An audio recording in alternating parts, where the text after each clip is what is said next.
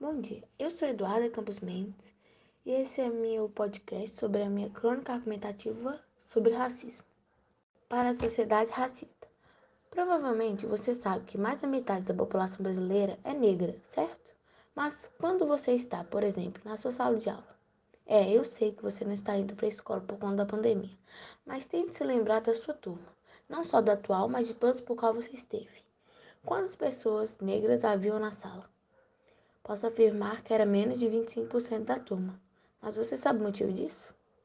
A resposta é o racismo. Entretanto, para entender isso a fundo, precisamos voltar em um passado muito distante. Mas como não sou professor de história, vou apenas mostrar que esse horror que assombra a humanidade há séculos continua, infelizmente, presente em nosso cotidiano.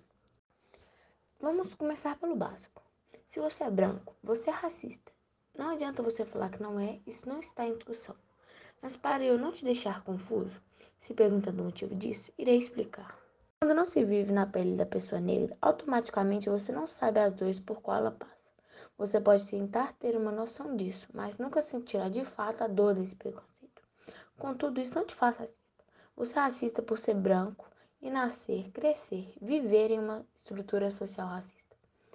O que você pode fazer para mudar essa realidade da sociedade? Ser antirracista. Mas não pense que isso é simples.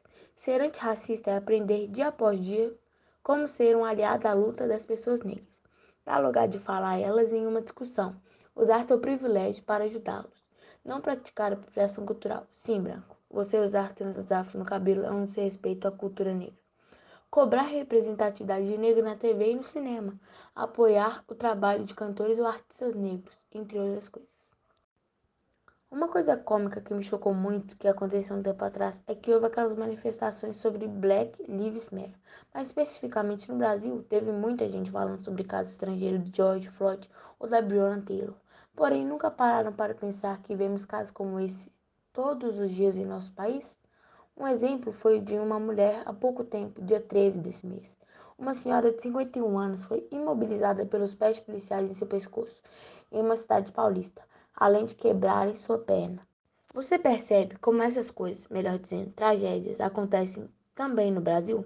E o pior é que se eu quisesse, poderia citar vários casos como dessa comerciante aqui no nosso país para comprovar o ponto de que provavelmente você não sabia desse acontecimento, sabia? Porque como eu e vocês sabemos, é melhor, é mais visto quando são casos estrangeiros, por conta dessa nossa cultura ridícula de puxar saco de gringo. Eu só fico me perguntando até quando vamos aceitar isso. Não só racismo, esse problema mundial que parece felizmente não acabar, mas até quando vamos ver nossa população, nossa gente, sofrendo e não falar nada.